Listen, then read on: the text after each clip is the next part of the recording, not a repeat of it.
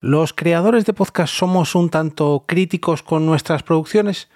En mi opinión, creo que sí, pero déjame que me explique. Te damos la bienvenida al otro lado del micrófono. Al otro lado del micrófono. Un proyecto de Jorge Marín Nieto, en el que encontrarás tu ración diaria de metapodcasting con noticias, eventos, herramientas o episodios de opinión en apenas 10 minutos. Muy buenas a todos, mi nombre es Jorge Marín y os doy la bienvenida al último capítulo de la semana, al otro lado del micrófono.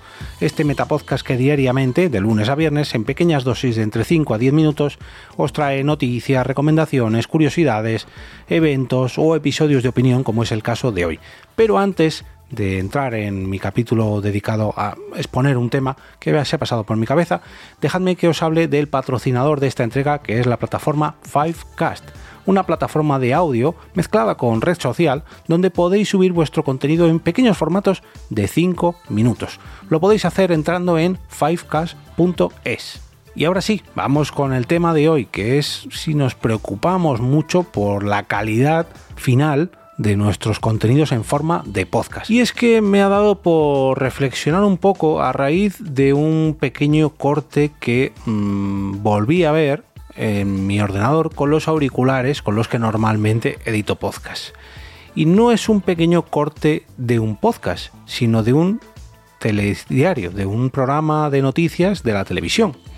Eh, resulta que, bueno, dieron una noticia que no me encajó mucho, mejor dicho, no que no me encajara, sino que la manera de tratarla no me encajó mucho, porque, bueno, era un accidente de tráfico y eh, como el causante del accidente era un futbolista, como había salido ileso y no había causado eh, daños a otras personas, pero sí daños materiales. Bueno, habían editado eh, este corte en las noticias con músicas así como graciosas, utilizando memes. Y, bueno, en fin, lo critiqué por redes sociales y dije, bueno, voy a ver si lo encuentro por, por la propia página web del telediario donde lo habían emitido para ponerlo aquí y que la gente se dé cuenta de lo mal hecha, que en mi opinión estaba hecha esta noticia. Porque oye, no deja de ser un accidente de tráfico y pese a que nadie, ha salido, nadie haya salido herido, la imprudencia de este jugador de fútbol conduciendo su coche pues puede haber ocasionado bastantes daños, tanto materiales como personales. Pero bueno, hasta aquí el protagonismo de esta persona. El caso es que cuando volví a escuchar ese pequeño corte en mi ordenador con los auriculares, me di cuenta de que era capaz de escuchar los sonidos de fondo de la redacción de ese programa televisivo o de, ese, de esa oficina donde se estaba grabando ese telediario. Cosa que desde la televisión no lo escuchaba. Si bien es cierto que podría haber subido mucho más el volumen de la televisión, pero habitualmente, por más que lo suba, no distingo los ruidos de ambiente de un plató televisivo. Sin embargo, he probado hacer esta misma prueba con, con los auriculares con los que escucho podcast Lógicamente, el volumen es mayor porque son unos auriculares, porque también tienen, digamos, como más definición que escuchar un, programa televisivo con los altavoces de una televisión. Si bien es cierto que podría haber puesto unos altavoces más potentes y más, eh, ¿cómo decirlo?, más, con más calidad a la televisión y haber conseguido el mismo resultado, me dio por pensar un poco si realmente Mm, los editores, tanto de audio como de vídeo, de los programas de televisión, son tan exigentes como lo somos los podcasters con nuestras creaciones sonoras? Y ojo, no hablo en global, ¿eh? estoy seguro, segurísimo, que habrá editores de audio que se preocupen mucho, muchísimo por sus creaciones, tanto en televisión como en podcast, como en streaming, como en pero esto, que era un programa televisivo a nivel nacional, era de Antena 3 Noticias, una televisión bastante importante aquí en España, me dio por pensar y dije, un momento, se les está colando el ruido de la oficina y nadie se ha dado cuenta y nadie lo critica, o, ni siquiera nadie lo ha quitado, o nadie se ha preocupado por quitarlo, porque además era, se notaba mucho el corte cuando ya eh, ponían la pieza eh, del, del vídeo que habían grabado, se cortaba de raíz el ruido de la redacción no es que mm, hicieran poco a poco, desapareciera el sonido. Y poco... No, no, no, estaban hablando, había ruido de ambiente, ruido de impresora, de hojas, de jajaja, y de repente ¡poc! se cortaba y empezaba el audio del vídeo. Dije, wow, mm, esto yo personalmente en podcast a mí no me gusta. No, no digo que no me haya pasado en alguna que otra ocasión. De hecho, en este mismo podcast, esta misma semana, me habréis eh, escuchado cometer errores.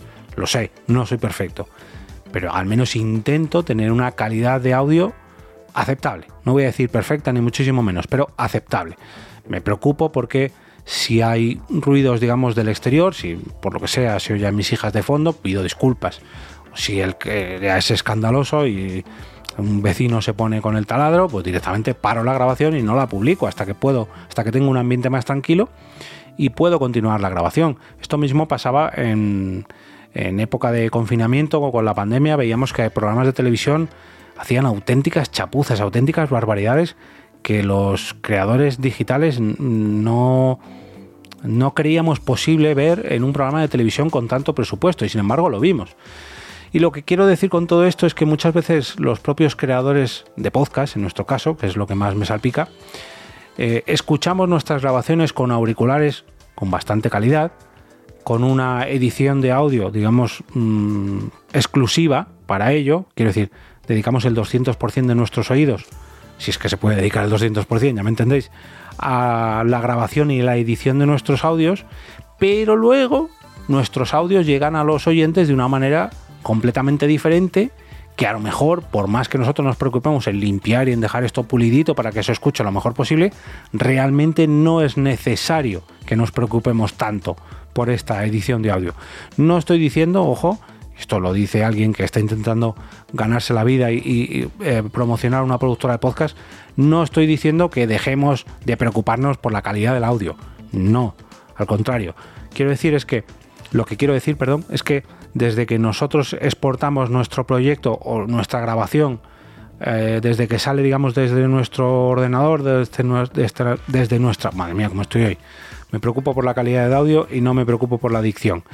Desde que eh, exportamos nuestro proyecto de audio desde nuestro ordenador, desde nuestra interfaz de audio, desde donde sea, hasta que llega al oyente final, hay una serie de procesos y hay una serie de condiciones que condicionan, valga la redundancia, que no, el oyente no lo escuche de la misma manera como consumidor que nosotros como creadores. Me explico. Nosotros trabajamos el proyecto en bruto y ya digo, estamos viendo, sobre todo viendo, que es algo que cambia muchísimo cuando tú solamente estás escuchando un audio o cuando lo estás viendo en tu editor de audio, eres capaz de ver cosas que a lo mejor no es que no suenen, sino que pasarían disimuladamente sin que tú, sin que las vieras, pero como las estás viendo, como ves hay una pequeña rayita en la onda de audio y dices, mmm, ¿qué hay aquí? Ah, ese sonido de un alfiler que se ha caído a dos habitaciones de aquí. Oh, lo voy a limpiar porque esto lo va a oír mi oyente y yo no quiero que lo oiga. Bueno, a lo mejor si tú no lo hubieras visto tampoco lo hubieras oído. Es un ejemplo, ¿eh? El caso es que cuando nosotros exportamos esa gran edición que hemos hecho y esa preocupación que tenemos por nuestros micrófonos, por nuestras interfaces de audio, por nuestro estudio de grabación, luego se lo damos a una plataforma de audio, que quizás, no todas, pero sí muchas de ellas, transforman el audio y lo codifican. Si ya de por sí nosotros normalmente lo exportamos en formatos comprimidos, como veas el MP3, incluso en formato WAV, pero a lo mejor algo más comprimido de lo que sería una calidad de estudio, una calidad de CD. Las propias plataformas lo vuelven a codificar para ofrecérselo a los oyentes. Y aquí ahora alguien me dirá, no, porque esta plataforma no lo codifica, uno Spotify lo hace, uno Evox, no sé qué. Bueno, sí, lo que queráis, pero hay muchas plataformas y hay muchas maneras de exportar o de importar nuestros audios y de tratar dichos audios. Y luego llega al oyente que es posible que efectivamente habrá oyentes que lo consuman en unos auriculares de la releche o en unos monitores, en unos altavoces de la releche, con mucha calidad, con mucho volumen, pero habrá otra mucha gente que lo consuma en unos auriculares muy pero que muy básicos. Y vosotros diréis, sí, bueno Jorge, pero cada persona hace lo que puede y lo escucha donde quiere o como quiere y donde quiere también, porque muchos de nuestros oyentes escuchan nuestros episodios Véase en el metro, véase caminando, véase al lado de un atasco, véase en el coche, véase en multitud de ambientes. Y no en todos los ambientes se aprecian esas correcciones o esos fallos que tenemos en nuestros audios. Con lo cual también debemos ponernos en la piel de nuestros oyentes a la hora de pulir o de exportar o de tratar nuestros audios y ponernos en su papel. Y una de las pruebas que hago yo mucho para esto es precisamente escuchar los podcasts que yo realizo donde normalmente consumo podcast ya sea en mis auriculares, digamos, de calle, con los que practico deporte o salgo a caminar, o directamente en, el coche cuando tengo que hacer algún traslado, o ahora ya no, porque no utilizo mucho el transporte público, pero antes utilizaba diariamente el metro de Madrid, ahí escuchaba mis propios episodios y me ponía en la, en la piel o en el papel de algunos de mis oyentes y decía, mm, esto de lo que me he estado preocupando yo, aquí parecía que estaba hablando y había algo de, de reverb, mm, me alejé demasiado del micrófono y luego lo tuve que subir, lo arreglé. ¿Realmente lo noto como oyente? Cuando no lo veo, cuando no lo estoy editando, ¿lo noto como oyente? ¿Cuál es la sensación que transmite mi podcast una vez subido a la plataforma y distribuido por las, el resto de plataformas y tratado por esos, esos códex, ¿no? esos tratamientos de codificación para que pese menos y llegue más? Bueno, una vez que le llega al oyente final, ¿ha servido tanto y tanto, tanto trabajo que luego realmente se ve reflejado.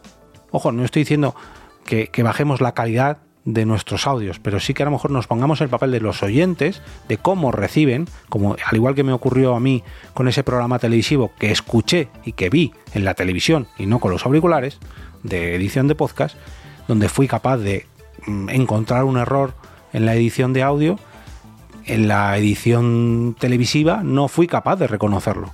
Entonces nos deberíamos poner un poquito en el papel de, de nuestros oyentes y saber qué es lo que, digamos, van a recibir o cómo lo van a recibir para tomar medidas o no y mm, actuar en consecuencia.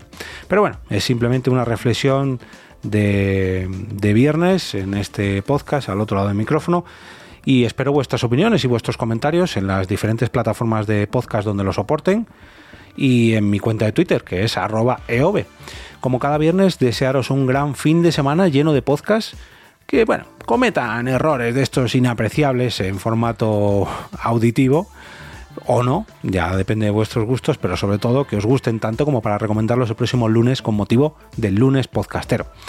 No olvidéis acceder al canal de Telegram de este podcast a través de t.me barra al otro lado del micrófono para votar allí vuestro capítulo favorito de esta semana y ayudadme así a configurar una mejor parrilla para la próxima semana. Y por último, recordad que todavía quedan entradas para la Pod Night Madrid del viernes que viene, del viernes 21 de abril, donde tendremos a los compañeros del Desguace a partir de las 8 y media, de 8 y media a 9 y media, el directo en el Artistic Metropol, eh, muy cerquita de la parada de Renfe y de Metro de Pirámides. Y luego, a partir de las 9 y media, tenemos lo que es la verdadera Ponda y Madrid en el bar contiguo, en el ideal, para el cual también podéis adquirir vuestras consumiciones con tapa para seguir allí continuando con esta noche de podcasting en, en el centro de Madrid.